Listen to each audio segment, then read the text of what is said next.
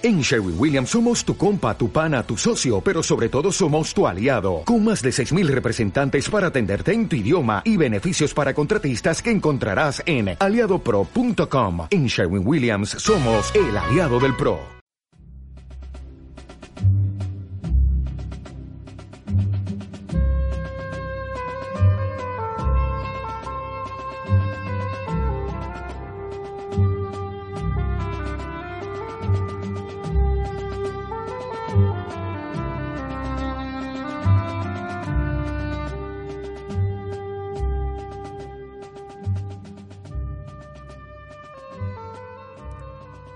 Buenos días, queridos seguidores y asociados. Damos comienzo a un nuevo programa de Radio Libertad Constituyente. Hoy es 15 de enero de 2016. Les habla Miriam Fernández desde el estudio de Somos Aguas. Eh, en, el estudio contamos hoy con la presencia de don Dalmacio. Hola, buenos días. Buenos días, ¿qué tal? Don Dalmacio Negro. Eh, tenemos en la dirección técnica a Daniel eh, Fernández y a David López. Nos acompaña Santos, querido amigo y eh, don Antonio García, sí lo menciona, don Antonio García Trevijano. Buenos días, don Antonio. Buenos días. Bueno, pues hoy eh, comenzamos el programa retomando la noticia que ayer eh, comenzamos a, bueno, a, criticar, porque la verdad es que tiene, tiene tela. hoy hablan de ella en la, en la página 20 sobre la diputada de Podemos que llevó al, al bebé eh, allí al Congreso eh, de los Diputados y aquí aparece como la incómoda relación entre niños y política, que ahora van a comentar con Antonio y don Dalmacio. Tengo la suerte de que está hoy Dalmacio. Yo no tengo que preguntarle a Dalmacio qué piensa del espectáculo de ayer de un niño con como no tengo la menor duda, yo no tengo que consultar a ninguna persona que, de criterio, una persona honorable, decorosa, educada, no tengo que preguntar. Yo sé de antemano si preguntarle lo que piensa. Y piensa exactamente igual que yo. No tengo que preguntarle de derecha, es de izquierda. ¿Pero qué es esto? Como que un bebé vaya, la madre, un bebé, pero de verdad, de un, no sé si tendrá dos meses o tres meses, yo que sé lo que tiene. Que la madre lo lleve al Congreso de los Diputados, cuando a dos metros, a tres metros, tiene una guardería donde otras madres diputadas siempre han cuando han querido, no han tenido quien cuide al bebé en sus casas, pues lo tienen allí en una guardería. No. ¿Esta por qué ha cogido? ¿Acaso hay alguien que tenga un solo dedo de frente, que piense que ha ido ahí para... porque el, el hijo está acostumbrado, como dicen, desde que ha nacido está acostumbrado a ver a la madre y no puede separarse de ella ni un segundo porque sufre el niño y tiene, además el niño tiene que aprender lo que está haciendo su madre. Y una trabajadora tiene derecho a llevar al bebé a su sitio de trabajo. Esas son las palabras que se han hecho en defensa de esta impudicia. ¿Por qué le llamo impudicia? ¿Y por qué digo, esto es, sí que es un escándalo social? ¿Por qué? Porque la madre ha antepuesto la propaganda de su partido antes que el cariño, el cuidado, los riesgos y peligros de su bebé. ¿Cómo puede consentir la madre que en un sitio cerrado, público, de tantísima gente, en una época de gripe, de resfriado, llevar a su hijo y que pase de mano en mano, cuando simplemente que no hayan lavado las manos ya puede contagiar a un niño? ¿Pero qué es esto? yo ahí la defiendo, ¿eh? Por, para, por los gérmenes. La defiendo, no, no, no. Anda, a ver, Porque a ver, ¿cuál es tu defensa? Lenin dijo rotundamente que hay que tener el partido sobre todo la disciplina. Y entonces, es que, no, no, es que... La disciplina del partido es lo primero. La disciplina del partido es lo primero. Y si Podemos la ordenado que lleve a su bebé, lo lleva. Exactamente. Pase lo que pase. Exactamente. En, cuanto, don Antonio, en cuanto a, lo de que no que el bebé no estaba habituado a separarse de ella, eh, comentaba ayer una jurista, mujer, en, en, los, en las redes sociales, que no, la, no había visto que ella cuando iba a programas de televisión o daba clases en la universidad llevara al bebé. Claro. No, es que es mentira decir que el puesto de trabajo, la trabajadora, es la, la izquierda social la izquierda que cree que es de izquierda porque es humanitaria y no se da cuenta que lo que está haciendo es vendiendo ese humanitarismo a la ambición de poder de un partido político, a la ambición de poder de esta señora. Puesto de trabajo, vaya puesto de trabajo. Ya lo quisieron las obreras y trabajadoras que, no, que en paro, que tienen hijos y, que, y, qué hacen con sus hijos, llevarlos a dónde, al paro, a las colas del paro, ¿Qué, pero ¿qué es esto? ¿Qué Es demasiado, demasiado, demasiado la bajeza cultural a la que ha llegado España con sus órganos de expresión. La prensa que no esté unánimemente condenando la impudicia de ese partido Podemos que ordena y sacrifica a una mujer para que someta a su hijo a la disciplina del partido porque está sometiendo al bebé como para que Pablo Iglesias lo coja, lo pase de uno a otro. Ese espectáculo es aberrante y me ratifico en las palabras que dije ayer y tengo la suerte de no preguntarle para nada a nadie de los que están en relación conmigo y no digo Dalmacio, que es un pensador político original, ¿qué piensa Dalmacio de este bebé? Y dilo con el humor que te caracteriza como quieras, porque luego vendré yo para responder. Pues a mí me parece una innovación política. ¿Cómo? Una innovación política. Sí, venga, ¿cómo lo llamaría? En primer lugar, yo, según está todo, pondría al bebé de presidente del gobierno. Como Buda. Eh, como ocurre en el, el Tibet. Ahí, ahí has llegado a mi terreno. Claro. Tú me has recordado, antes de hablar hace un segundo, de que Ortega escribió un artículo con ese título. Sobre la de... de España, efectivamente. Que lo anunciaba ya hace tiempo, no ocurrió, pero ahora por fin años llega. 40, por ahí, sí. ahora por fin llega. Ortega no era partidario, claro, pero... Uy, pero, es que eso me da a mí una ventaja enorme sobre ti, porque soy de la Alpujarra. ¿Qué significa eso? Pues te lo voy a explicar. Bueno, pero yo lo veo más objetivamente. Sí, pero es que yo lo he visto en mi casa casi. Porque yo soy de la Alpujarra, de Órgiva, y allí... Ya, pero yo no. En un sí, pero es que verás lo que es que yo lo conozco íntimamente. Y es que el Dalai Lama, que el Tíbet, pues el Dalai Lama se encarna en un niño. Exacto. De cualquier parte del mundo. Exacto. Y es el niño el que exhibe el poder del... No, no solo de Dios, de la tierra del, país tibetano. Bueno, pues ese niño nació en la Alpujarra. Por eso yo Dalai Lama nació en la Alpujarra. Yo creo que ese niño debería ser el presidente del gobierno. Por esa misma razón, el pues equivalente, que, habrá que cambiar el nombre, a lo mejor no, la no, O reclamarlo a, Tíbet, a Dama, que nos devuelva. ha nacido aquí. Si está bien aquí, ¿tú te imaginas lo bien que marcharía el país presidido por el bebé? Por el niño, yo sí me lo imagino. Es más, mejor que Buda. mucho mejor. Mejor que Buda. Porque Buda tuvo que aprender, que, al final, claro, que había pecados.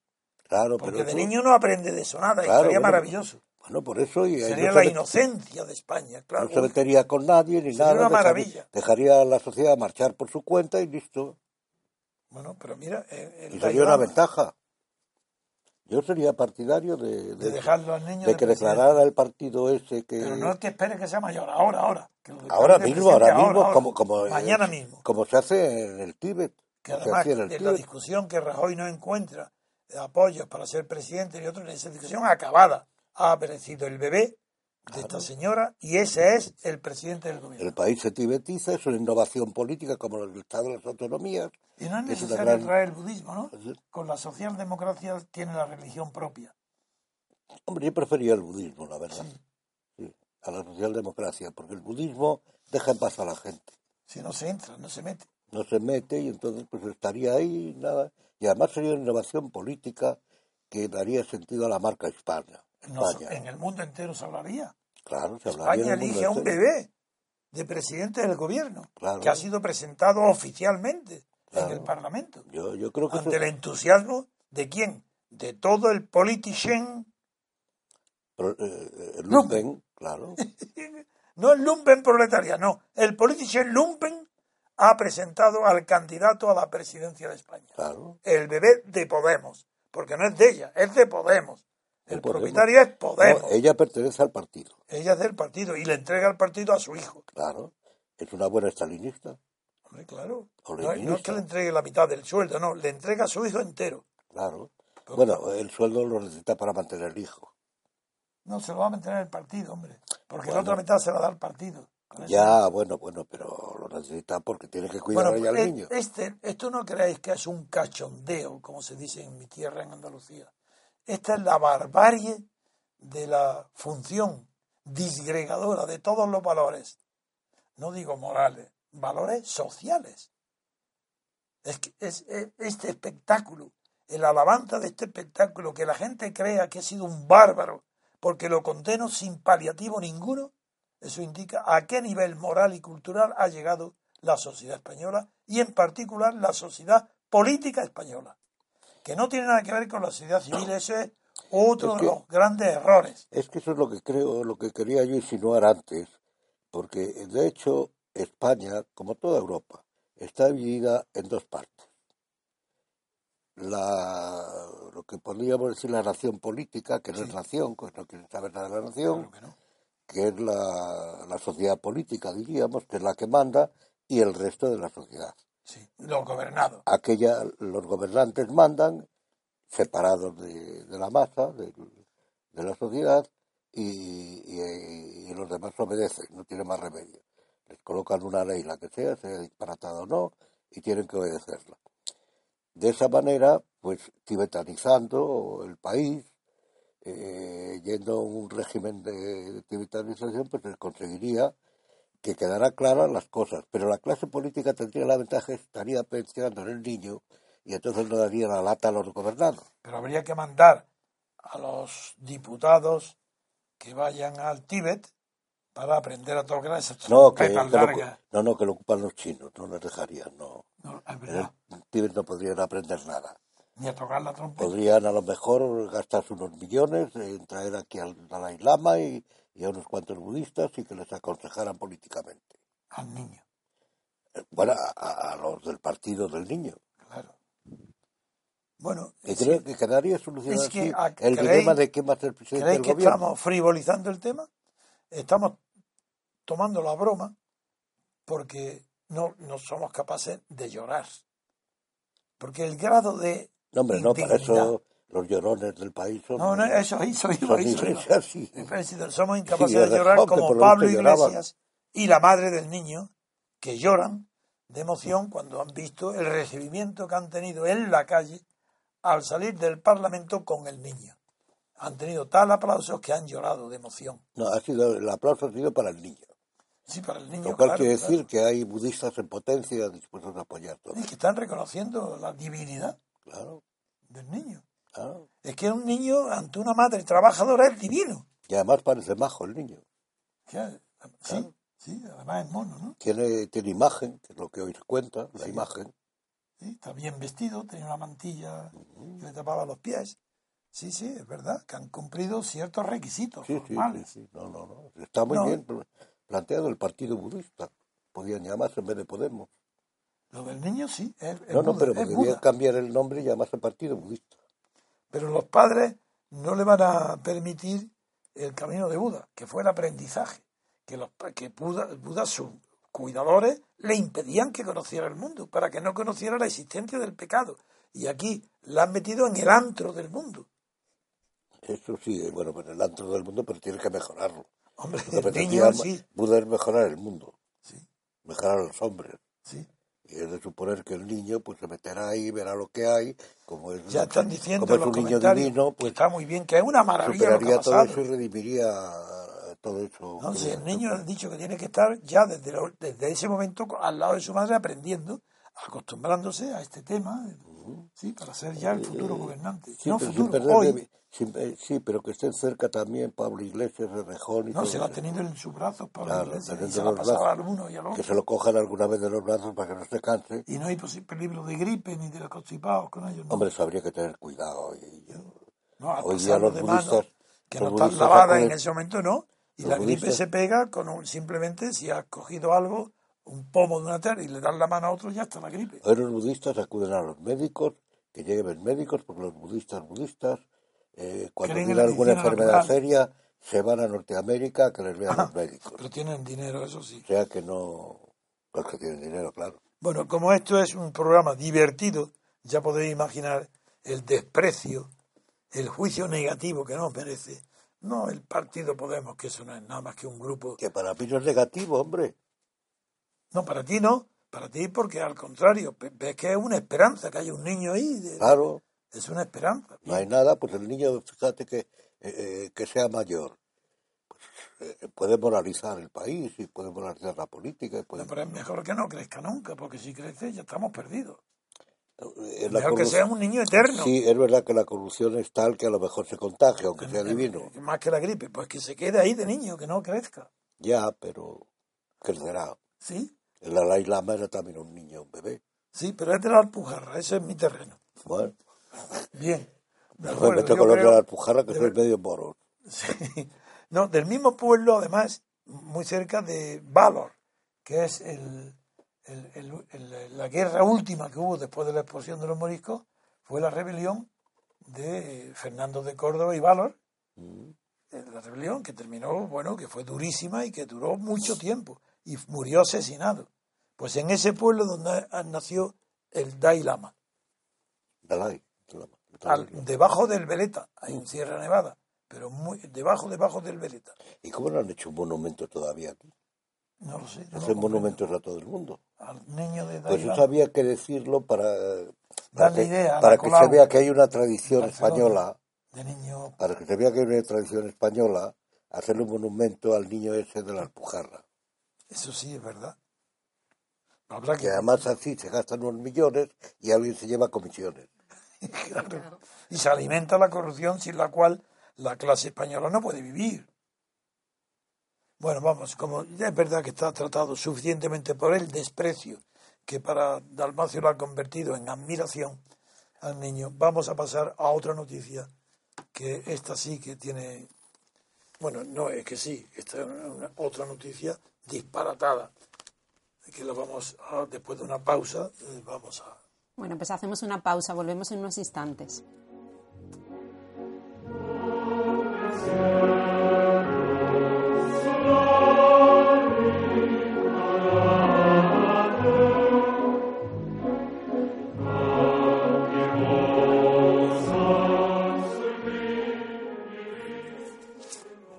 Estamos de vuelta y vamos ahora con otra noticia publicada hoy en El País, en la página 19, en la sección eh, La onceava legislatura echa a andar. En un apartado dedicado a ciudadanos tenemos el siguiente titular. Rivera pide que la Cámara apoye a Rajoy en Cataluña.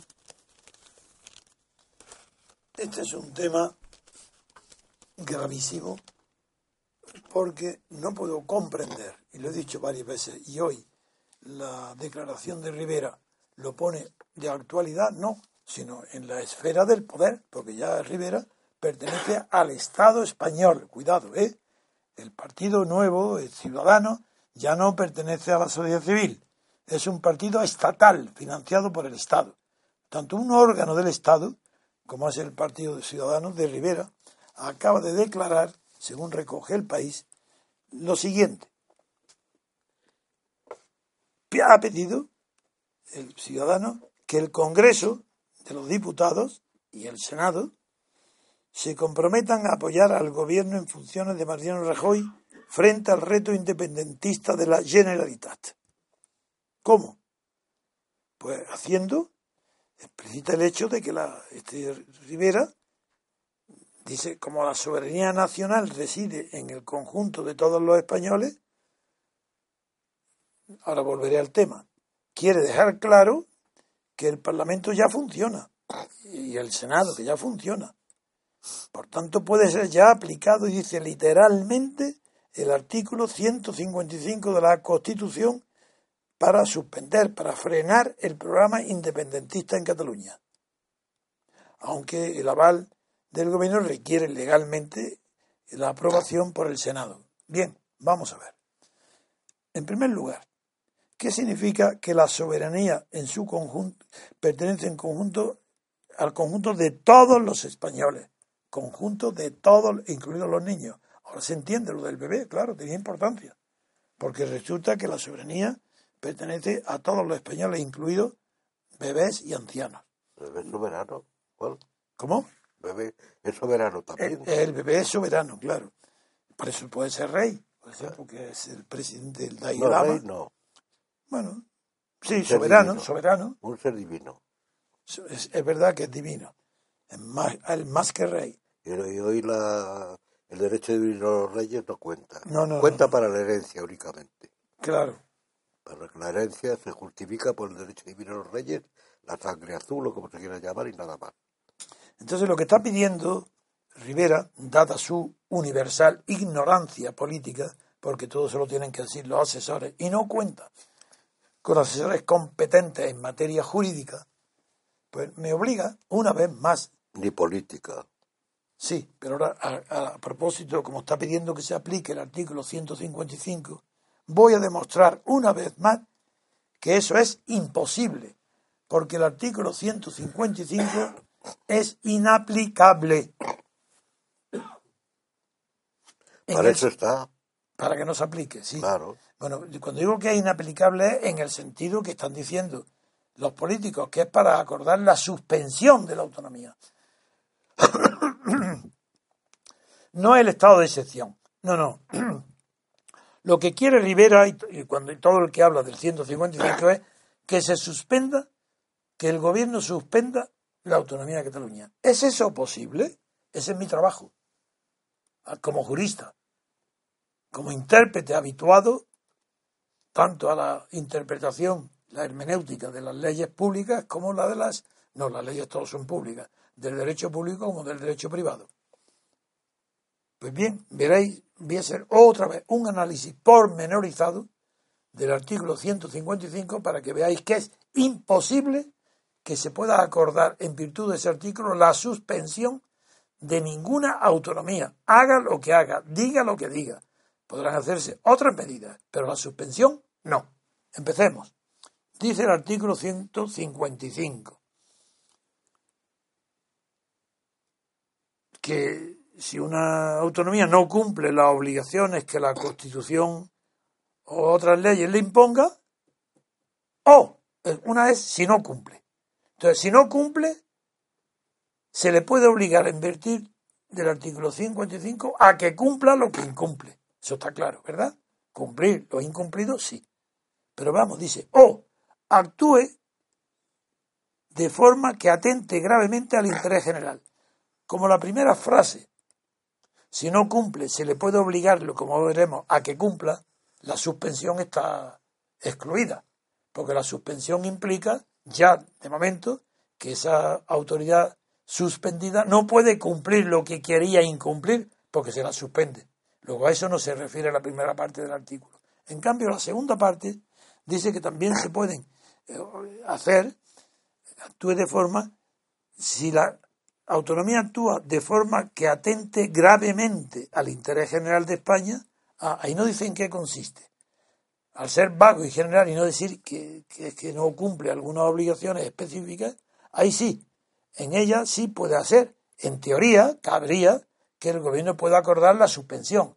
Veremos, a ver, siguiendo el artículo, si ese artículo autoriza al gobierno a esa medida excepcional de suspender, de que deje de actuar, que deje de obrar, que en lugar de la Generalitat, las funciones legales o normales cotidianas, no las haga la Generalidad, sino otra persona. Ya veremos si eso es o no posible. De momento, se ha quedado excluido que si no cumple las obligaciones de la Constitución o otras leyes, la suspensión es imposible, porque el artículo dice se le puede obligar a que las cumpla. En cambio, la suspensión es ratificar que no la cumpla usted. Veremos a ver lo que yo hago. Seguimos entonces leyendo el artículo en, el caso, el presidente de, Rajoy, presidente en funciones, puede, es verdad, está autorizado para que hacer un requerimiento al nuevo honorable de Cataluña, el señor Puigdemont, Puigdemont. ¿El de la peluca? Sí, el de la peluca, sí, el de la peluca. Le puede hacer un requerimiento, no sé si notarial o oficial, por medio de los canales oficiales de comunicación interestatales. Por la televisión, hombre. pues le puede hacer un requerimiento al presidente de la comunidad autónoma, de Cataluña en este caso, y si no es atendido ese requerimiento, le pide entonces, se lo manda, una copia, se la manda al Senado. El Senado la recibe, la lee, le pide a Puigdemont, al de la peluca, que responda que por qué no atiende al requerimiento, que dé sus razones. Actúa como un juez el Senado. Y una vez visto la alegación de las dos partes, uno el presidente del gobierno y otro el honorable de la peluca, entonces el Senado autoriza o no autoriza al presidente del gobierno para que lleve adelante lo que ha sido requerido. No puede otra cosa, es aquello de que ha sido requerido la Generalitat No, si O sea, adoptara otra medida, eh, ya sería nula. bueno, pero es el caso de la señora a la que le están violando y el- la están violando y el marido dice, espere usted que consulte al Senado. Que consulta, Al Senado. Sí, sí, este algo parecido, espere, sí. Usted siga Espere. violándola, pero, Sí, pero sí, yo, pues voy a consultar, pero si el Senado no me autoriza, Y a veces el Senado le autoriza, bien. Pero si lo autoriza, es para que haga aquello que ha requerido Rajoy al de la peluca para que lo haga. No lo hace y le pide autorización al Senado para que sí, le autoriza que a pesar de la negativa o del silencio, que Rajoy pueda hacerlo. Esa es la función del Senado, nada más. Bien, supongamos que Rajoy ya está autorizado. ¿A qué? A que cumpla el requerimiento. ¿Pero qué, le ha pedido en el requerimiento? No puede haberle pedido la suspensión porque la suspensión la decreta una autoridad superior. Si Pues le pide un requerimiento para que haga algo, no puede ser la suspensión. bueno, Luego, primer punto. La suspensión está excluida por petición de principio. tú estás ahí descubriendo que el tema de Cataluña, como todas las autonomías, era un tema de feudalismo. Sí, bien, de acuerdo. De que. Cataluña, Sí, sí. como Una marca el de- pacto implícito de Carlomagno, el pacto implícito de las autonomías implica que las autonomías son como eh, entes feudales, Pues sí, es para que estuviera el conde de Barcelona al frente de la marca. pues por a las ejemplo. órdenes de sí. Carlomagno. Sí, sí, por ejemplo. Es- es- sería. Pues voy a seguir. Pero esto que quede claro. Es que nada más que el hecho de que el presidente tiene que requerir para que haga algo al de la peluca y si no lo hace, tiene que pedir al Senado que intervenga, que conozca lo que ha requerido, la contestación o no contestación del de la peluca, y luego el Senado autorice. ¿A qué, va- a qué puede autorizar el, Senado a Rajoy? Pues para que cumpla o haga cumplir su requerimiento. Con lo cual, excluido la suspensión, porque la suspensión no es una actividad de hacer, sino una prohibición de hacer. Y eso está excluido Porque, ya. es, porque es el feudalismo. Bien, de acuerdo, Dalmacio, pero yo quiero. Es la gran innovación del Estado de las Autonomías. Es verdad, Restaurar, sin decirlo, Yo me alegro el- que tú saques feudal. pero yo me limito a mi función jurídica de analizar Ya, pero el texto. jurídicamente sí, pero políticamente. Si políticamente es, Entonces lo que se es la edad impone- media. No, ni edad media, es anterior. Entonces lo que se podría imponer ahí es No, eso, el auname sustan, el estado de excepción. Es la alta edad media. Pero eso es a pasar del derecho a la política. Muy bien. Continúo el análisis. Una vez que el, Senado la ha autorizado, como ya sabemos que la autoriza para que, dice, para obligar a la a- al presidente de la, de la Generalitat, de la peluca, obligarle al cumplimiento forzoso de aquello para lo cual ha sido requerido previamente, lo que está obligado al cumplimiento forzoso. Pero cumplimiento forzoso no es lo mismo que cumplimiento forzado.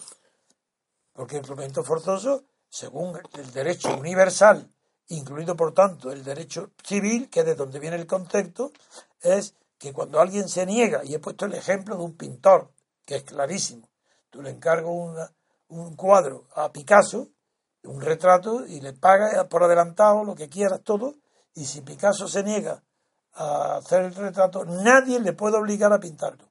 Por tanto, cumplimiento forzoso no existe. Existe cumplimiento forzado. Cuando se dice cumplimiento forzoso, se entiende el cumplimiento de otra cosa, que es, se llama indemnización de daño o perjuicio. Y perjuicio. Y que en latín se llama id quod interest. Así se llama. Ese es el cumplimiento forzoso. Es decir, ¿y qué, qué puede reclamar? Daños y perjuicios.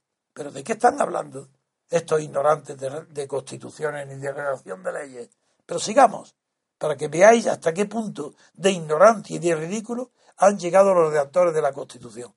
En todos los artículos, pero en este es clarísimo, porque son la autonomía y como dice Dalmacio, no puede re- re- reprimir su deseo de situar las cosas en su momento histórico. Dice, eso es feudalismo, por tanto, está ahí, bien. De acuerdo, vamos a seguir. Dado que no puede haber cumplimiento forzoso, la suspensión sí sería lo, lo adecuado, porque se suspende, ahí no pides cumplimiento forzoso, sino que evitas la continuación del daño. Suspende la función y las potestades y facultades que tiene, por en virtud de la ley, la autonomía de Cataluña y en concreto el, el de la peluca. No se está planteando ahí el tema de la Constitución de Weimar, que yo creo que la No. copiaron bastante. No, no. Sí, Dime cuál. creo que sí. No, Pues dime. vamos, no sé, tú eres jurista, tú lo sabes No, y conozco muy bien la Constitución de Weimar. Pues la Constitución de Weimar planteó el problema de Prusia, cuando Prusia amenazaba Sí. con la sucesión, con la secesión, perdón. Entonces no se sabía qué hacer y ahí vino un poco lo del defensor de la Constitución. ¿Quién defiende la Constitución?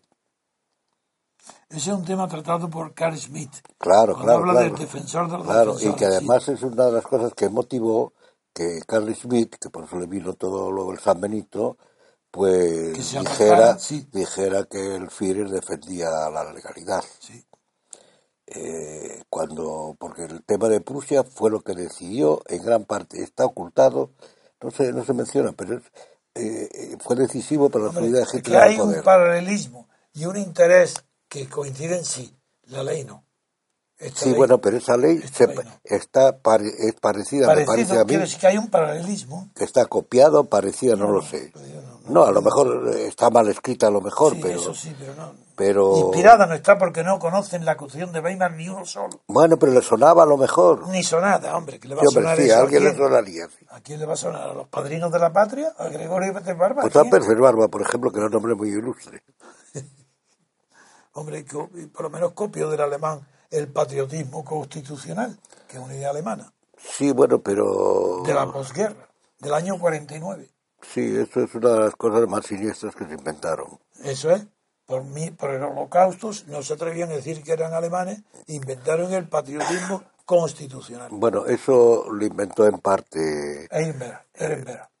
No, no, está en su libro. Dolph, que lo creo, Dolph Sternberger. sí, ese es. Ese Dolph Sternberger, es el que lo inventa. pero que, que Y luego el lo difunde el, el, el, el, el- el- Habermas. exactamente el de siempre, el Sí. de Habermas. Bueno, el Ese lo difunde. Habermas es un, Un epílogo de la escuela de Es un Frankfurt ingenuo, no, es sin un ingenuo. categoría ninguna. es un ingenuo, un rollo y un ingenuo. Pero no, pero Dolph Sternberger tenía otra razón, porque era el tema de las dos Alemanias. Vamos, voy a seguir, ¿me estaba permite, detrás. Dalmacio? No, no, no me permite, una manera mía irónica de decir que me lo permita o no, voy a seguir. Mm, Como ya vemos que la suspensión es incompatible, una idea incompatible con la de cumplimiento forzoso, pues vamos a pasar, ¿qué es lo que queda? Pues dice sí luego. Después dice el artículo, o podrá adoptar las medidas necesarias para obligar al cumplimiento forzoso, o eh, para la protección del mencionado interés general. Ahí sí. Ahí no, dice, ahí en teoría parece, hombre, si se trata de proteger el mencionado interés general, pudiera aplicarse la suspensión, aunque no lo diga. Vamos a ver si eso es posible Sí, o no. pero el interés general yo creo que está condicionado por una idea de que es el interés general de España, De los españoles. pero también de la propia autonomía. También el interés general está, todo Claro. incluido. Claro, porque es feudal. Sí, pero sí, pero ellos no lo conocen. Interés general aquí quiere decir interés general de España, es seguro, Bueno, ¿eh? Jurídicamente no tiene otra Sí, interpretación. pero jurídicamente, como es Estado de las autonomías, incluye el- que el bien, de, el que el bien de, Cataluña, el bien de Cataluña es que no tenga ese parlamento y esas cosas. No, eso no lo incluye. No, jurídicamente no da el margen. Claro, porque, imposible. porque la Es- España es autonomía. Sí, es pero un, no, no es un conjunto de feudos. Sí, pero no, por mucha ironía que quiera aplicar y muchas metáforas históricas, eso no cabe aquí. Voy a seguir el análisis. Ya nos queda una sola posibilidad para admitir la suspensión, que sea legalmente posible suspender una autonomía, puesto que dice o para protección del interés general. Ahí en ese caso ya no es el cumplimiento forzoso, que es lo que hemos hablado ahora, que es contrario a la idea de la suspensión, porque indica algo positivo y la suspensión es algo negativo. Por tanto, ahí está excluida la suspensión. Pero para proteger el interés general, ¿es posible la suspensión? Veamos a ver. Es que después de lo que he analizado hasta ahora, viene un párrafo segundo. Dice, dos, para la ejecución de las medidas previstas en el apartado anterior, ah, amigo, aquí ya no distingue entre un caso y otro. Es para las dos medidas que son o adoptar las medidas necesarias para obligar a la autonomía catalana al cumplimiento forzoso de esas obligaciones que le ha requerido, o el interés general. Pero para ambas hay un segundo párrafo que dice, para la ejecución de esas dos medidas previstas en el artículo anterior, el gobierno, aquí empieza el tema, porque ahora, ¿qué dice el gobierno? ¿Qué es lo que puede hacer el gobierno? Pues dice, el gobierno podrá, podrá, ya sabemos que la palabra podrá tiene un significado en derecho ambiguo. Por un lado, sinónimo de poder, tiene el poder de hacer, poder, puede, puede hacer. Naturalmente, no es obligatorio que lo haga, porque no, no, no, no lo pone en futuro en el imperativo, sino podrá, lo que da idea de facultad. Vamos a ver, ¿qué facultad le da al gobierno? Pues una sola. ¿Para qué? Para los dos casos. Para ejecutar las dos cosas, que es cumplimiento forzoso de las obligaciones. O, lo repito, para la protección del interés general de España el gobierno podrá dar instrucciones a todas las autoridades de la comunidad autónoma, a la autoridad a todas las autoridades, no, a la autoridad de Cataluña. Un momento, un momento. Si da instrucciones es porque no está suspendido. Para dar instrucciones a la autoridad de la autonomía catalana, según el párrafo 2, redactado de una manera absoluta, que dice otra vez, perdón, que insista, es que no se puede comprender cómo puede ser tan imbéciles, idiotas o malvados que no se leen o no quieren saber lo que dice el artículo 155. El párrafo segundo. Para la ejecución de las medidas previstas en el apartado anterior, que son todas, el gobierno podrá dar instrucciones a todas las autoridades de las comunidades autónomas. Pues si da instrucciones es porque no está suspendida. Porque no puede dar instrucciones a algo que está previamente suspendido o que implica la suspensión como son las autoridades de las comunidades autónomas, en este caso la catalana. Así que le da instrucciones a las autoridades de la comunidad catalana, autónoma. Pues muy bien, que le dé instrucciones. Que le dé instrucciones a la de la peruca. Ahí empezamos. ¿Habéis visto cómo es, primero, absurdo el artículo? Segundo, inaplicable en caso de que se quiera suspender. Quieran o no quieran, no tienen más salida que la que vengo yo diciendo Dime, dime, dime. Pero es que aquí ocurre como en todo. Es que se suspende a algún estudiante porque no sepa nada. Que no se suspende nada. A los estudiantes que no saben la materia. Ah, ya, no suspender. Lo de suspender está prácticamente prohibido. Socialmente prohibido, moralmente prohibido, como quieras decir. Hombre, después de la escena del bebé del Parlamento, figúrate, está prohibido. Pues eso es que, es que no se suspende nada. A los estudiantes aprueban hoy sin saber. Basta que haga un enjuague con diversas asignaturas y pasan el curso. Luego no se, bueno, visto que no se puede suspender, la autonomía es mentira y por tanto el señor Rivera, como todos los asesores que empiecen a, a matricularse en primera facultad de Derecho, si es que encuentran algún profesor que le enseñe. ¿El que es economista o jurista? o No, no es nada, es un empleado de banca, no es nada. No, ah, tiene, no, tiene... no tiene información ninguna, nada. Bueno, sí, en la universidad que hay hoy tampoco. Nada, nada. pero en cambio, sí, ¿qué hay que hacer? ¿Es que no tiene remedio?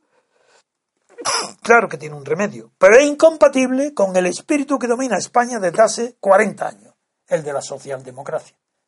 Claro que se puede hacer declarar inmediatamente, en un minuto, el artículo 100, aplicar el artículo 116 de la Constitución, según un artículo que publiqué en el Confidencial, que es nada menos y nada más que el estado de excepción.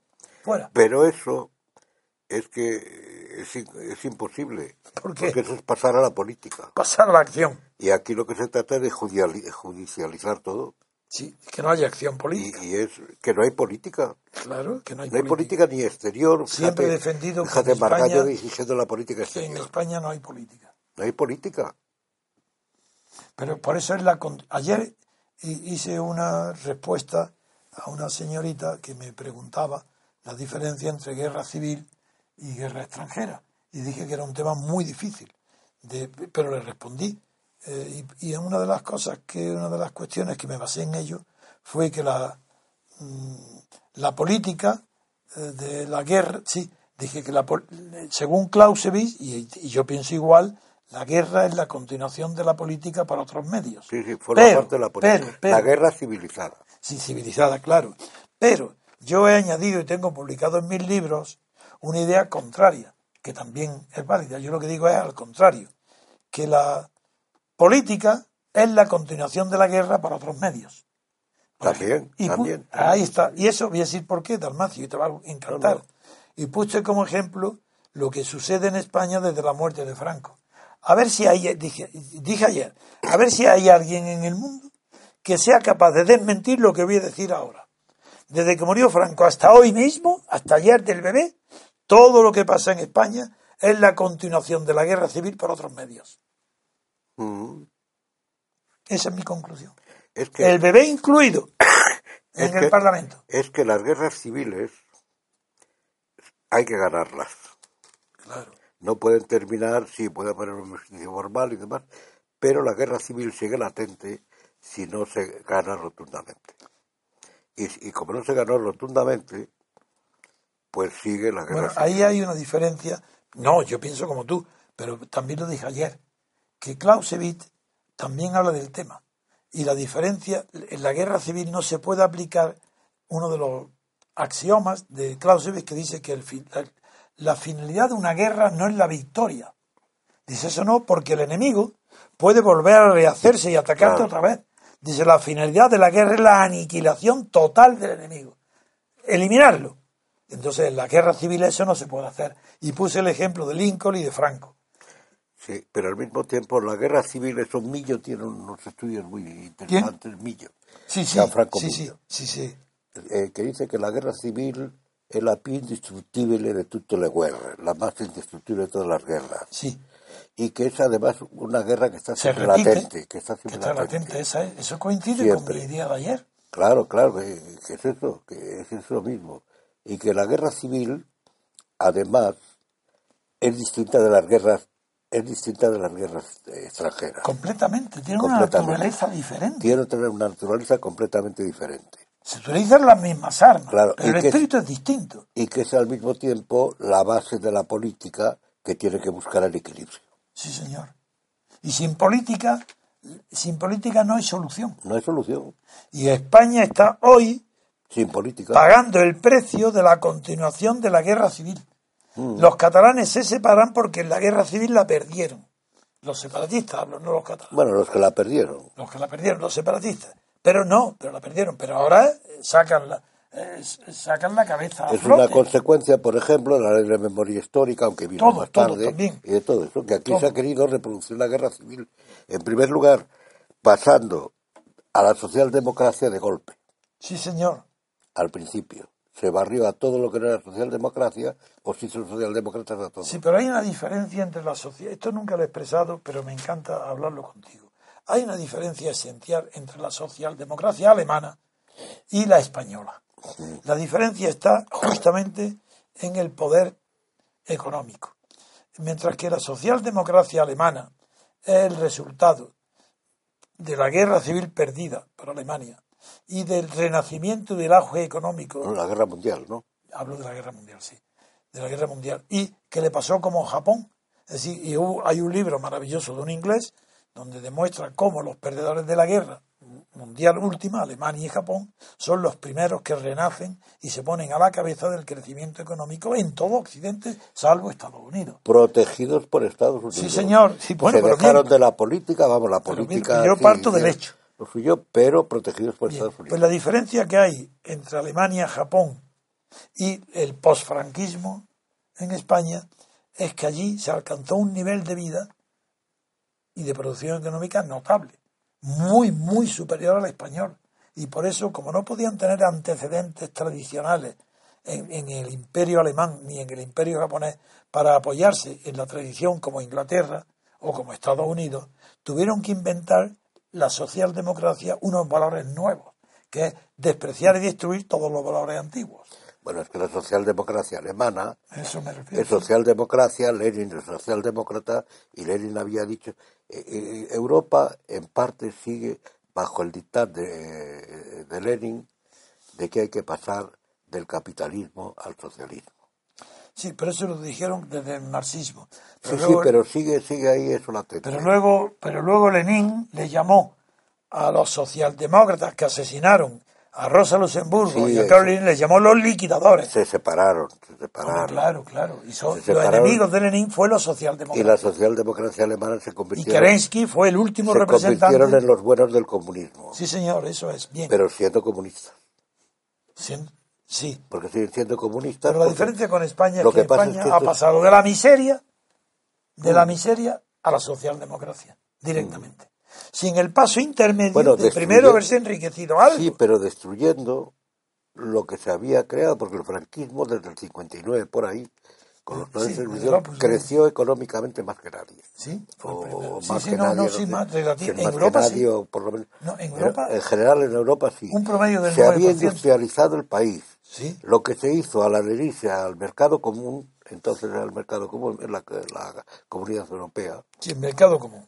el mercado común, la- lo que se hizo que el tratado, lo dicen todos, el tratado que consiguió Franco con, con la comunidad europea, o el no me acuerdo la fecha, No, no. o será ya la comunidad europea, era superior al posterior, que para entrar como fuera se ha destruido la industria, Eso fue ya Felipe González. porque querían un país de servicio. Eso fue Felipe González. Felipe González. Porque buscaba homologar a España con la socialdemocracia alemana. Sí, No sí, defender pero- los intereses pero no económicos de España. con la sociedad con- Homologar. No, Hombre, es la palabra Sí, bueno, clave. sí, sería- Mújica, Felipe se le llenaba la boca. Sí. Vamos a homologarnos con Europa. Yo creo que más bien con la sueca, pero bueno. No, no, de, de verdad. Porque la sueca es lo que ha luego introducido más cosas a través de la alemana y Sí, todo. eso. Palmer, sí, bien. Pero no, lo que pasa es que ahí eh, se destruyó la industria, la industria naval española era la mejor del mundo, técnicamente. Y la industria, las acerías que había en el Mediterráneo, en, el norte, ¿cómo se llama? La de Gijón, la de Ah, Avilés. de Entonces, Asturias. Eran las mejores de Europa y del mundo, técnicamente. Esto está dicho y redicho y comprobado. La industria española era, en general muy buena. Se liquidó para sí conseguir más fácilmente entrar como fuera el mercado común. Para, para que protegiera el sistema establecido. que es- conozco y he vivido personalmente el tema, conozco al pie de la letra, puedo repetir los días, los meses. Conozco, he tenido contacto directo con el mercado común. Era íntimo amigo de Chesón, de los ingleses, conocía todo. Y sé perfectamente que lo que hizo eh, Felipe González fue a cambio de homologar políticamente los partidos y España con Europa, Para que a cambio ceder en la economía todo lo que quisiera. Para entrar en la Unión Sí. Europea, El mercado para que la Unión Europea, la comunidad, protegiera Si lo que lo he vivido. la instauración. Sí, señor, eso sí, claro. Pero en fin, esta, esta derivación eh, proviene de que nos hemos apartado algo, pero bueno, estamos dentro del espíritu de que yo digo, lo que dije, en me confirmo, la única posibilidad de evitar que siga creciendo el dominio de Cataluña sobre de la Generalitat, sobre los españoles catalanes, que son todos, pero más de la mitad no quiere la independencia, para suprimir esa anomalía tan brutal que existe dentro de Cataluña, no hay más remedio que aplicar el artículo 116 de la Constitución que regula el estado de excepción. Y en 24 horas está el asunto resuelto. Pero es que eso es entrar en la política y lo que Ah, no hay claro, hay que tomar decisiones. Hay que tener valor, tener Si no saber lo que es el poder. No hay política de No lo hay nadie, no. no. hay política de que empezado que instauración. figuráis a Rajoy aplicando, declarando el estado de excepción en Cataluña, no, no, se escapa él. o, al, al- o al Sánchez, Se- eh, el Sánchez escapa rápidamente. o Rivera, Es- o Podemos. Bueno, Rivera, no, hombre, mira, si quiere aplicar el 105. bueno, porque no sabe. pues si Pero no sabe que, que en primer lugar, que dice que hay que apoyar a Rajoy. ¿Apoyarle para qué? Eso. Para que no se caiga, el otro y no se caiga cuando va andando. Sí. Si no hace nada. Na- no va a hacer ni, nada. ni lo hará. Nada. Es un registrador de la propiedad que se limita a registrar lo que pasa. Sí. Nada más. Podríamos estar mucho tiempo tratando este tema, pero yo lo resumo de la siguiente manera. El primer tema que hemos tratado es demostrar con hechos y con fotos, con imágenes, cómo, cómo un hecho que hace 30, 40, 50 años hubiera sido repugnante para toda conciencia normal, no hablo ni de pobres ni de ricos, hablo para toda conciencia que estime lo que es el decoro, hoy no. Hoy produce escándalo. El decoro, pues, el decoro, el decoro, sí. Porque Kant, es que lo cité ayer. El decoro es, fundamental en política. Es que el decoro es fundamental, ahí está. Es que Kant distinguió civilización y cultura por el decoro. Entonces, claro, estos que no saben la diferencia entre civilización y cultura, no, no han leído a Kant y lo ha demostrado Podemos con que le, con el nombre de la ética de la razón pura, ya sabrás tú, la ética, bien. Pues estos ignorantes no saben tampoco lo que es decoro. Entonces, cuando yo estoy indignado hablando de lo indecoroso que resultó la sección del Parlamento, y no solo por el niño, por el bebé, eso fue lo que ha quedado para la historia, la imagen, sino por todas las palabras dentro del Parlamento, pero qué necesidad había de que Pablo Iglesias levante el puño, se ponga de pie, de la espalda a la mesa y agita las masas del Parlamento. ¿Dónde estaban las masas? Si allí no había ninguna masa. Sus partidarios. Bueno, y gritando, pero, pero, pero es que, ¿esto qué es? Mira, ese partido es, hablabas antes del politische Lumpen. Sí, Lumpen. Bueno, pues esa es la inteligencia Lumpen. Sí. Sí, sí, el Lumpen. Es que son no son delincuentes, pero es que están al margen de la norma, al margen están, no en los arcenes. Al margen de la inteligencia. Están, esa es la que quería decir. No solo es que estén al margen de la historia porque no van a hacer nada histórico, pero se han situado al margen de la inteligencia y de la visión crítica de Simboliza lo que llama Finkelkraut la derrota del pensamiento. Sí, eso fue una descripción de la, de la, en Francia de aquella época. Sí, y es verdad que es una derrota del pensamiento, sobre todo de la inteligencia crítica. Porque la inteligencia hay muchos tipos de. La inteligencia no es una mm. virtud, una facultad que tenga el ser humano que lo distinga de los animales. No, la inteligencia tiene muchísimas especialidades y está muy vinculada a otras facultades. La inteligencia por sí sola es muy difícil de decir este es inteligente, este es tonto, porque hay tantas cosas unidas y, y puede ser muy inteligente para una cosa y otra para Eso es lo que el puede ser es tonto para todo. Exactamente. Pues por eso aquí no, no busco la inteligencia, eso sería demasiado. Lo que busco es el decoro. Eso se le puede exigir a todo el mundo, al mendigo, al a exigir decoro. Pero eso en una nación en que se ha destruido el etos de la nación, que es el fundamento del decoro, sí. porque si no hay etos, si no hay una ética, no hay decoro. Por eso no hay forma. El por eso ayer, ayer llegué a comparar, ante el escándalo de algunos comentaristas, que yo no veo diferencia ninguna entre una mujer que tiene el mérito de orinarse subiéndose la falda en medio de la calle que todo, y haciéndose fotografía y pasa a ser un cargo del ayuntamiento, ni, entre las... Sí, algo ido aquí. Sí. sí, no, sí. Y otra que se, se desnuda en una capilla, en una iglesia, y pasa a ser un cargo del ayuntamiento. No hay ninguna diferencia con esta señora que lleva al bebé al Parlamento, es lo mismo. Bueno, si la, indecoro es, lo indecoroso es lo mismo. Es una moda. También el desnudarse es una moda, aquello del strique y todo aquello en Alemania se ha desnudado una, creo que es una modelo. Sí, pero es lumpen, es el politician lumpen. No, pero por otra razón, quiero decir que es una moda también, sí, entra el lumpen. Eh, se ha desnudado en público para que ya hay fotografías que circulan por los animales, para protección de las pieles de los animales. Diciendo que, las mujeres que, quieren que, protesta contra los mujeres. Pero hoy van al Parlamento para tener el poder y el, el jefecillo de ellos hace declaraciones y en la prensa mundial, en Nueva York, diciendo que va a ser presidente del gobierno y que el presidente bueno y que ese poder, el cielo, hay que tomarlo al asalto, no con votos. Ese lo dice ahora y se llama, es el líder, se llama Pablo Iglesias y él dice pues que, no tiene principio, reconoce que no tiene y ataca a Cayo Lara a quien le atribuye principio, diciendo no, no, es que él para conservar un ridículo 12% tiene principio. No, no, yo no tengo principios ninguno. La prueba es que empecé diciendo renta universal y ahora quiero ser como Dinamarca. Bueno, pero no sabe que... Bueno, él es verdad que es despreciable, es verdad, no sabe. Pero el hecho es que está ocupando un puesto grande en la política española, ya. Están jugando a la imagen, nada más. Sí, pero tiene, tiene inteligencia para jugar a la imagen. Y los sí, pero como el, como el país está atontado, le vota. Pues ya está, bueno, pues. Como no hay ética. Claro, bien, de acuerdo. éticos. Pero entonces el peligro está en quien lo vota. ¿no? Es la demagogia pura. Siempre ha habido locos y extravagantes, pero que haya tantos millones de españoles que voten a locos y extravagantes, Bueno, las enfermedades mentales están subiendo tremendamente en España. pero no sube el suicidio. En toda Europa y en Suecia. España. Eh, hay más suicidios de los que se piensa, pero En España no hay de los que se dicen, pero pero sí sube. En fin. eh, Pero además el suicidio como índice más propio de los países protestantes.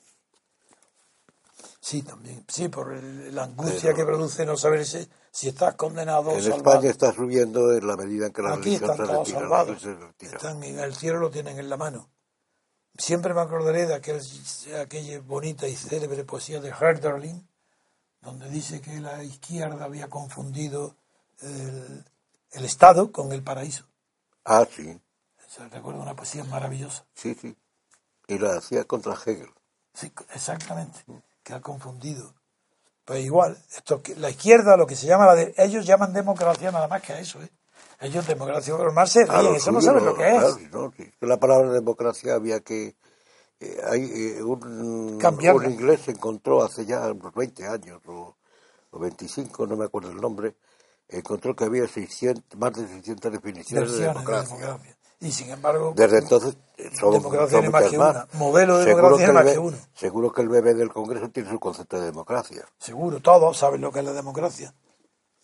Es una religión sustitutoria Bueno, yo creo, que tiene mucho que ver, por cierto, no solo con el marxismo, sino con John Dewey, con un norteamericano. sí, sí, lo conozco, John- pero John Dewey tuvo por lo menos que inventó el pragmatismo, aunque atacó muchísimo y seriamente el concepto de verdad. Porque Dewey dijo que verdad era lo que mayoritariamente la sociedad Claro, acepta como verdad. claro. Ese fue Dewey. Claro. Y eso no, eso es no puede ser de una, ninguna una manera. cosa que no nos damos cuenta, quizá, es que la sovietización viene hoy vía Norteamérica.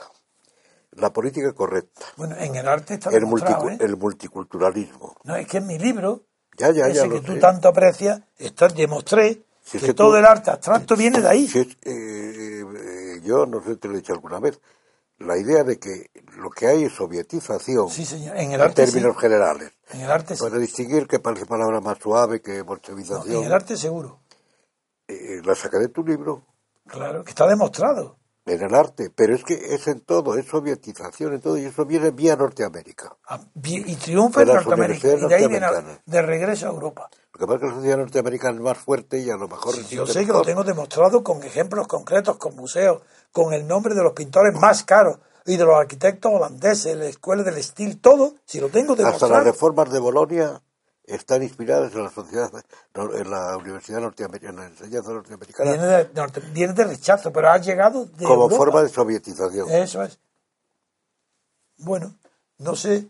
a lo Gramsci, sin saber, porque ellos, yo no sé si han leído a Gramsci, los, norte- las ¿Gramsci? universidades norteamericanas o no, no, No. sé si han leído a Gramsci, No. probablemente no, No, pero, los intelectuales buenos sí, pero no, muy poco. pero sí, pero las universidades luego se difunden, no lo sé. Berkeley, por ejemplo, y No, porque allí en, en cambio triunfó. además a Gramsci yo creo que entonces no se le conocía bien. No, no, allí no, no, no. no. Pero ¿Quién? bueno, No, pero ¿sabes quién? No, ¿Por qué no? Porque quien triunfó en Estados Unidos intelectualmente fue Pareto. Y es Pareto el que influye tantísimo en la teoría funcionalista de, de la sociología, la función. Y, y eso impidió el triunfo de Gramsci. Puede ser. No, no, pero, pero luego, pero luego eh, todo eso que viene de Norteamérica hoy es un gran eh, granchismo que Ah. entra, por ejemplo, en Bolonia, Sí, que pero- entra en sí. todo, en las costumbres, en todo. Pero no saben lo que es Gramsci. No, no, no, pero es que, si es que los, los norteamericanos han subido culturalmente gracias a los alemanes exiliados, Sí, fundamentalmente. sí, sí. Empezando por economía, Einstein sí, en un campo distinto. Exactamente, sí. y han subido por ahí. Y luego las universidades norteamericanas han producido su propio su propio per- personaje. Y estos pues vienen influidos por una serie de ideas que son de tipo marxista. A veces quieren darle un aire un poco tal. Heidegger, eh, confunden a Heidegger, pero le dan un aire y entonces lo aplican a, a, a todas esas ideologías del al existencialismo, por la mujer existe, feminismo, eh, multiculturalismo, todo, etcétera, Y todo. ahora el bebeísmo, los bebés. ¿Cómo lo vamos a ese? Mm, Pues seguro, Baby, que, baby. seguro que alguna universidad norteamericana se fija en lo que ha ocurrido aquí Y lo saca. y le saca una teoría. Seguro. No será la de Buda, ni la del Dalai Lama, pero lo van a Eh, sacar. pues será lo mejor de autorizar la pederastia. Pero seguro que la universidad norteamericana, como están además, eh, si es que se publicaban, si es que se convocan programas explícitos de bobadas de estas. Allí, que aquí también lo han copiado. De allí, en las universidades, y entonces tienen éxito porque se matricula mucha gente. Bueno, eh, es impresionante. Bueno, yo estaría hablando contigo todo el día. Eh, y, lo, y creo que quien más nos agradece nuestras conversaciones son nuestros amigos y asociados. Que por cierto están continuamente tratando de que nos separemos tú y yo, Albiac, los, los Entonces, reparemos, sí, que nos separemos, que nos peleemos, las, pero son los trolls, gente que se mete, unos para decir, pero hombre, si Trevijano no deja de hablar al Macio, otro dice, pero si Dalmacio no deja hablar a Trevijano, otro, pero si Alvear no te... Pero es- es lo- son gente odiosa, gente fracasada, lumpen, eh, del lumpen que intervienen en los programas para comentar, criticar y a entontecer a la gente. bueno, pues está bien. Sí. No, por ejemplo, dicen, pero Es si... la democracia deliberativa. claro, a ver más, a ver más. Yo te expliqué a ti lo que era la democracia, el, el origen. Como tú no lees esos libros, yo sí los leo. Tú te- el origen es, viene en Suecia. Habermas se inspira en Suecia. Eso te decía yo, es que Suecia es el foco. es- eh, hay un libro que no han querido traducir nadie, se ha traducido en Francia, pero luego está casi prohibido, de un periodista norteamericano que yo creo que luego escribió solo eso, no sé, porque busca más bibliografía de él, no, que se titula el, ay, el nuevo, Los nuevos totalitarios, el paraíso sueco. Sueco. Y allí, no, esto me parece que es un título que le pusieron a la traducción francesa, El paraíso sueco. Y este decía que allí los suecos le reconocían, que le hizo entrevistas a los periodistas, que ellos eran marxistas también. Sí, sí. Yo se parecía. Pero voy a decirte ahora cuál es el origen. del y todo El origen, pues yo he tenido la paciencia de leerme la democracia deliberativa para ver qué es eso. Bueno, pues este discípulo, no, epígono de la escuela de Frankfurt, dice, lo toma el ejemplo en Suecia y lo toma de un ejemplo de reuniones que se hacían diputados suecos en la universidad sueca con estudiantes. Los estudiantes reunidos con varios diputados Claro. exponían sus reivindicaciones. Los diputados las llevaban al Parlamento sin presencia de los estudiantes. Y eso le llaman democracia deliberativa. Así que escuchaban los que estudiaban no en los libros, sino escuchar qué dicen los estudiantes. Ah, pues ellos van allí. Hombre, si hubieran escuchado a los profesores, a lo mejor aprendían algo. Pero escuchar a los estudiantes, ¿pero eso qué es? Si un estudiante por principio no sabe lo, lo que está estudiando. Pero ese ruso, No, al claro, cual he visto, el Emilio, otro, el Emilio. he visto el otro día que lo comparan con Lenin. ¿A Rousseau? Pues anda que- como destructor de la civilización occidental. Y probablemente, no porque fuera destructivo como No, era eso. Pero Ah, las ideas de. Rousseau, Sí. la voluntad general, y la voluntad general es el origen de la democracia liberativa. También. Vamos, puede No. ser el origen de muchas cosas, sí. No, la democracia deliberativa no viene. Sí, lo que pasa es que Rousseau añade, Viene de Malebranche. sí, pero bueno, eh, la, porque era también ocasionalista. Ah, claro. Pero, de acuerdo, pero la democracia deliberativa viene de ahí, de que la gente, y, al, y Rousseau, eso sí, añadió una cláusula muy leninista, diciendo que de todas maneras al que discrepe de la mayoría se le obligará a ser libre. Sí, eso sí. La paradoja de la libertad de Rousseau. Tienes sí. ahí el leninismo prefigurado. Sí, pero cuando Bueno, él- en su tiempo en y libro, todas en las su libro, distinciones y así todo. luego. Y detrás lo que hay no es tanto Malebranche como el calvinismo.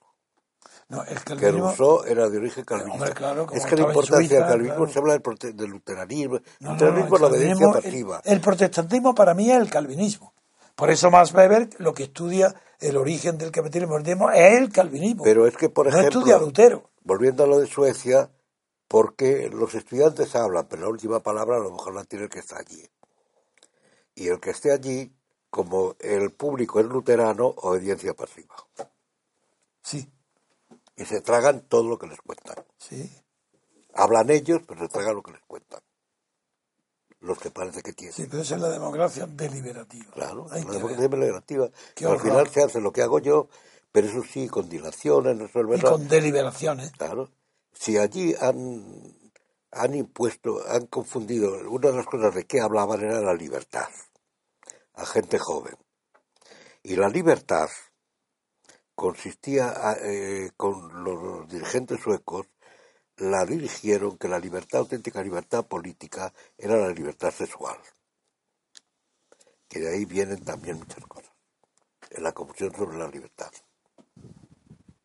Y eso, yo eso, vamos, no lo conozco bien porque no soy sueco, pero No, eso, el origen está en la teoría anterior previa que se llama de la sublimación, que Freud lo aplica al arte. Ah, bueno, Pero- claro, freudismo, por ahí luego, Eso, viene- luego se une el freudismo, claro. Eso es, eso es. Que eso es evidente. El freudismo. Claro. De ahí viene. Sí, ahora yo creo que ya no, pero pero no se habla de ello, pero se hablaba del año 32, que es que cuando la, la socialdemocracia, que era bastante simpatizante del nacionalsocialismo, la eh, se, que se era- le llamaba el gran año, algo así como un paralelo con el año cero de la Revolución Francesa. ¿Sí? Eso yo lo... El gran, el gran año, es el año no lo he oído. 1932, cuando sube la de- socialdemocracia al país. Eso, eh, Antes del triunfo definitivo de Hitler, sí, un año antes. sí, bueno, pero ahí yo no creo que tuvieran eh, Es que mucho no que ver no Hitler, todavía, porque toda la socialdemocracia alemana nutrió el nacionalsocialismo, Desde luego. y, si no, los únicos enemigos fueron los comunistas. Como el socialismo español de Felipe González se alimentó del falangismo. Pues claro. Fueron los falangistas los que entraron en masa Vamos, en el Partido Eso me Socialista. lo contaba el otro día. Eso es seguro, hombre, lo he vivido. falangista y que lo conocía muy bien. Yo lo conozco a Decía, fondo. "Mira", Le decía, mira, todos los. eh, la mayoría de los. El régimen de de Franco los- pasó al PSOE el, el 80%. movimiento, el movimiento, El movimiento. está nutrido de gente proveniente de falange. Y, y los sindicatos Que por verticales eso tuvieron tanto interés en destruir todos los archivos en que figuraban pertenencias. y los sindicatos verticales han terminado. Fue Comisiones Por Obreras. supuesto. Comisiones Obreras entró filtrándose en los sindicatos verticales. Por El final ha sido que los la masa de los sindicatos verticales acabó con Comisiones Y Obreras. siguen siendo verticales. Y claro, acabó con Comisiones Obreras. Claro. Era un, un movimiento esperanzador y se ha convertido eso en lo mismo que eran los sindicatos verticales. Pagados por el Estado, igual que el sindicato verticales, único. claro. Si es que hablamos de los partidos, pero no nos damos cuenta Lo mismo de los sindicatos, igual, el mismo fenómeno. Y todo esto ha comenzado la conversión de hoy por el bebé, que menos mal que Ya, Dalmacio me, dado da- una me das mi razón de que el bebé podría ser la solución. Te estoy diciendo que menos Lo mal importante que es el bebé. que menos mal que Dalmacio me ha alumbrado, me ha dado una idea, una salida. Vaya, menos mal. Yo estaba angustiado, decir, pero ¿a dónde hemos llegado? Y me dice, no, no, que la salida es divinizar al bebé, Claro. no hacerlo No presidente. reconocerlo, no, ya lo han divinizarlo. divinizado, claro. Divinizarlo y ya se suelen muchos tinglados. Habrá que esperar a que Y la madre trabajadora, 18 años. que se va al tajo del trabajo, le llaman al Parlamento y se va a trabajar al tajo. Y que lleva a su hijo como ¿Al tajo qué quiere decir? ¿Al río? o- o a Ronda, al Tajo de Ronda. El Tajo es el, el sitio de trabajo, sí, el Tajo. Ahí va esta señora a trabajar. Pues no se veía que trabajara mucho. Si no habló nada, llevó ya, cumplió con su papel, llevar al hijo y entregárselo a Pablo Iglesias. ¿Quién es esa señora? Yo que sé, Bencasa se llama, no sé cómo se llama. Descansa.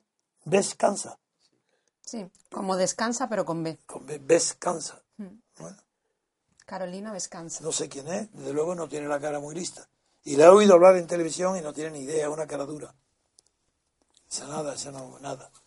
No, caradura no se le puede aplicar ahí. Creen No, probablemente. yo lo que digo, dicen. es que la he visto en otros programas, hablando.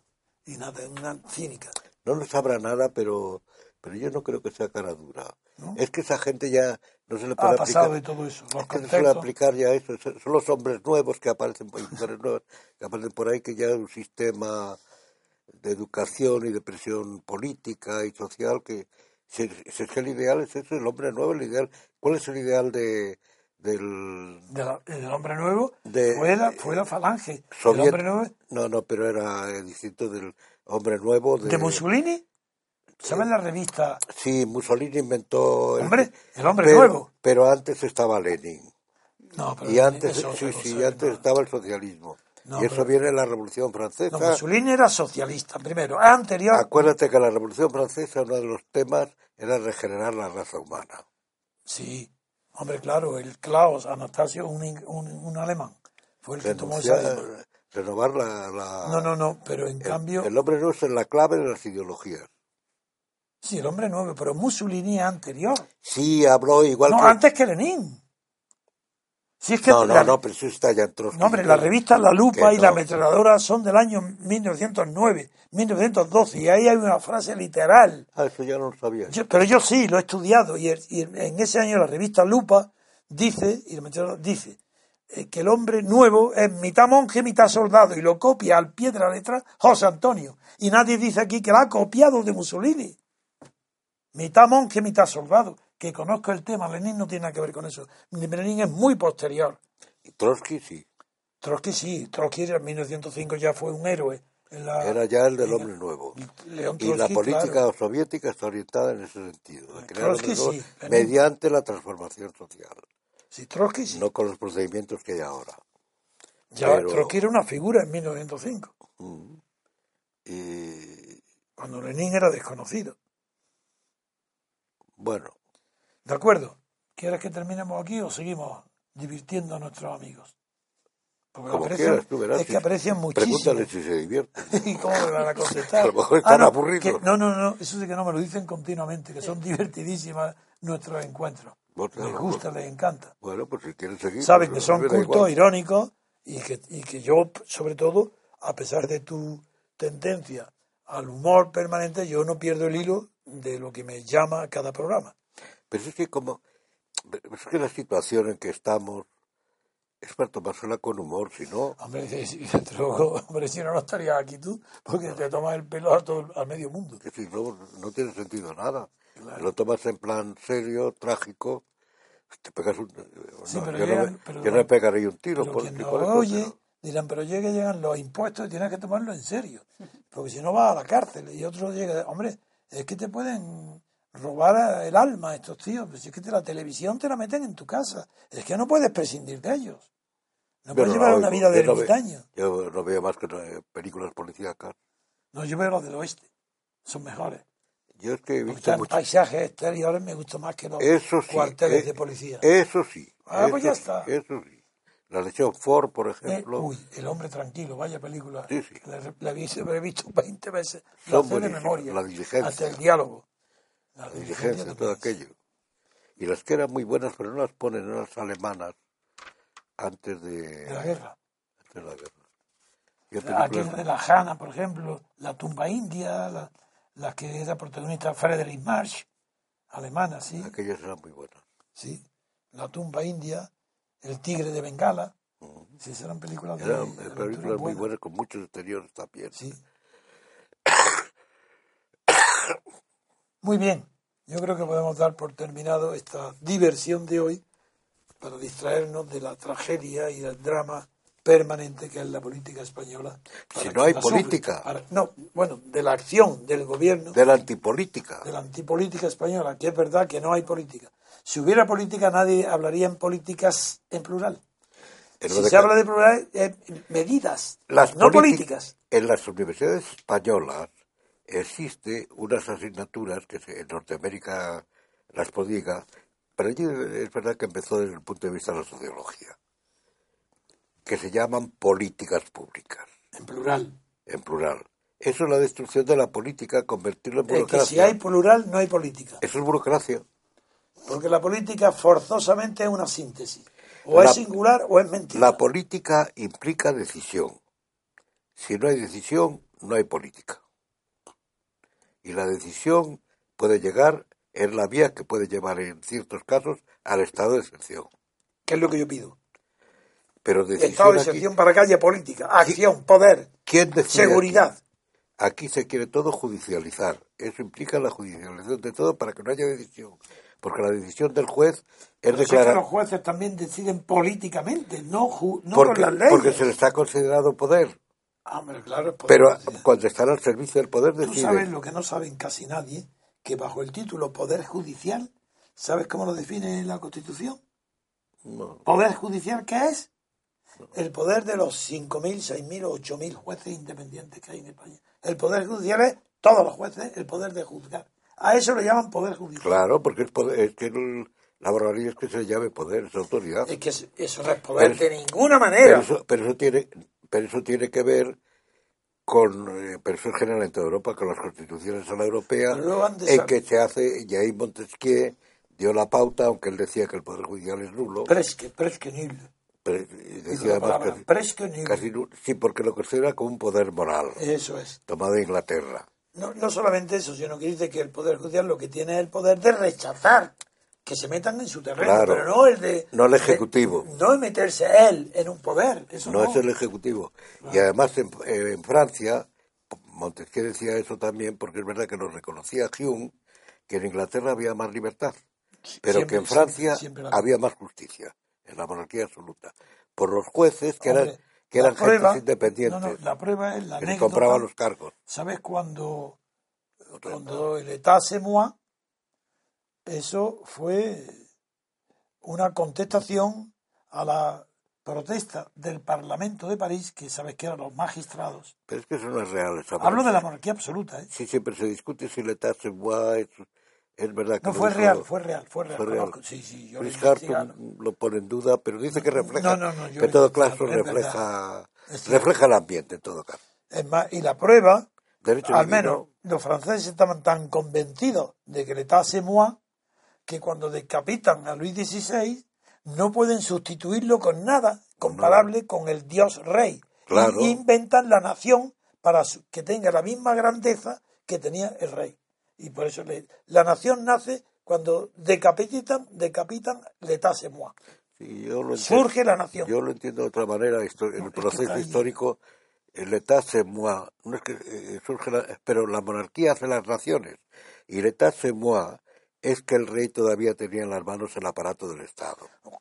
Es Bueno, gobernante. la tesis pero pero va haciendo crecer el Estado de tal manera que en otro lado, en Prusia, eh, Sí, Federico, el Grande Sí. dice ya der König der Prinz Sí, y sí. este des- bueno, hacer prólogo, ¿vale? es eh, el príncipe es el primer servidor del Estado sí, hacer Cambia. prólogo, Federico.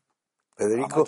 Porque el Estado él había copiado el Estado francés primero y luego copió el de el de cómo se llama este el de Pedro el Grande de Rusia que era un Estado despótico introdujo el despotismo, dio el giro de la monarquía absoluta a la, a la despótica, interviniendo en la sociedad.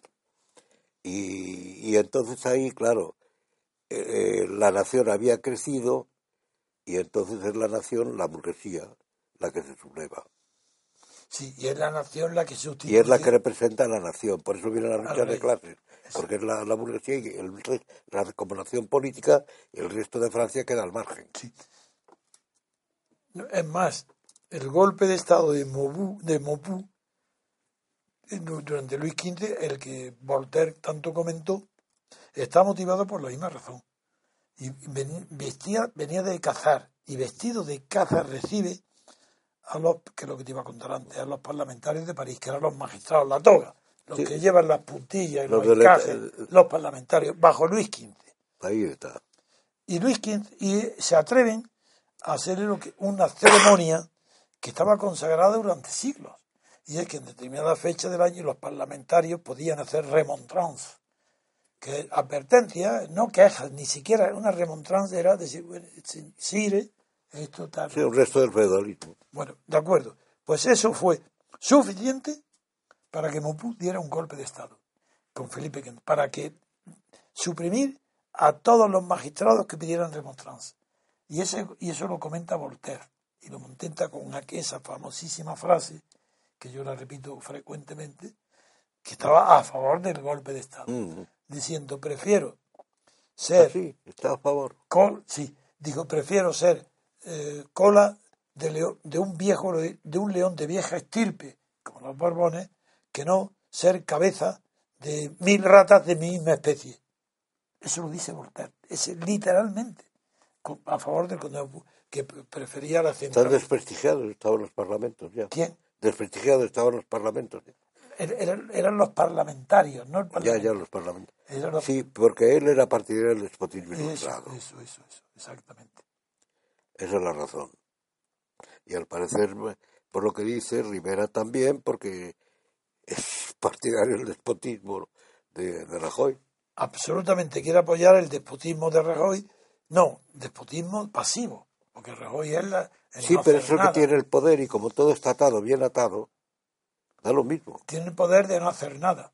Impedir Se que permite haga. ese lujo, Se permite el lujo de no hacer nada. porque todo está atado y bien atado. Como se han destruido todas las instituciones que podrían hacerle la contra, y además, en vez de las autonomías que podían hacer la contra, no se la hacen, sino que prosperan ellas como señores feudales, se dedican a lo suyo, no, no hay poderes aquí que contestatarios. Bien, resumen para terminar. El hecho fundamental que ha motivado nuestra reflexión primaria ha sido el bebé. El bebé. Es el hecho que va a ser Es recordado. la figura, es la figura. la figura del día y del año y de, sabe Dios, de la posteridad. Será el bebé de Bencasa, ¿no? De, de- descansa. A Vescansa. Y luego que ha pasado de mano en mano, como si fuera una falsa moneda, y no es verdad. Es la encarnación de Buda y del Dalai Lama, que vuelve a reivindicar el derecho de un alpujarreño que encarnó el Dalai Lama y que está allí ya. Está en, el Dalai Lama actual era un niño que nació en la Alpujarra. Y vinieron desde el Himalaya a, a- a rendirle pleitesía y se pusieron ¿Y, de y rodillas. cómo, y cómo lo descubrieron? Ah, no lo sé, yo creo que por sueños, yo que sé, ¿cómo pudieron venir? Eso no lo sé. ¿Cómo pudieron viajar desde el Himalaya hasta debajo del Veleta y encontrar ahí que tenían el Dalai Lama ahí? Yo no lo sé cómo, por qué lo eligieron y cómo fue ese, no lo sé. Pero vino en toda la prensa del mundo, ¿eh? Eso tiene inspiración divina. En fin, hasta mañana, amigos. Espero que esta vez sí que hoy os habéis, divertido, pero también haber aprendido de que el artículo 155 de la Constitución No no, para nada. permite la suspensión de la autonomía. Eso es No imposible. sirve nada, es un artículo deliberativo. Nada- Sí, con la democracia deliberativa de Habermas. Es. ¿Sabes que lo descubrí el otro día en un artículo muy bueno? Que eso ha pasado a la iglesia a través de Runner. Yo, yo es- lo he leído y me gustaba.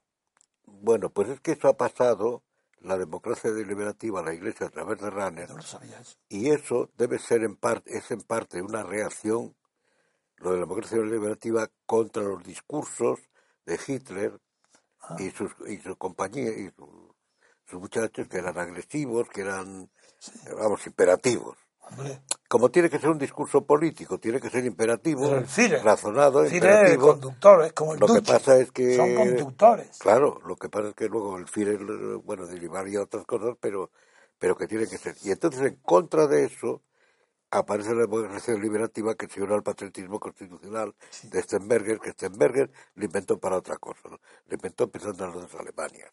¿En? Las dos Alemanias. Ah, para la reunificación. Claro, él Sí, pensaba en eso eso. no estaba mal. Pensaba, bueno, no podemos ser, pero somos alemanes. Y se puede ver eso a los otros. Muy bien. Bueno, pues muchas gracias, don Dalmacio, muchas gracias, don Antonio. No, Hemos disfrutado encantado. mucho en el programa de hoy.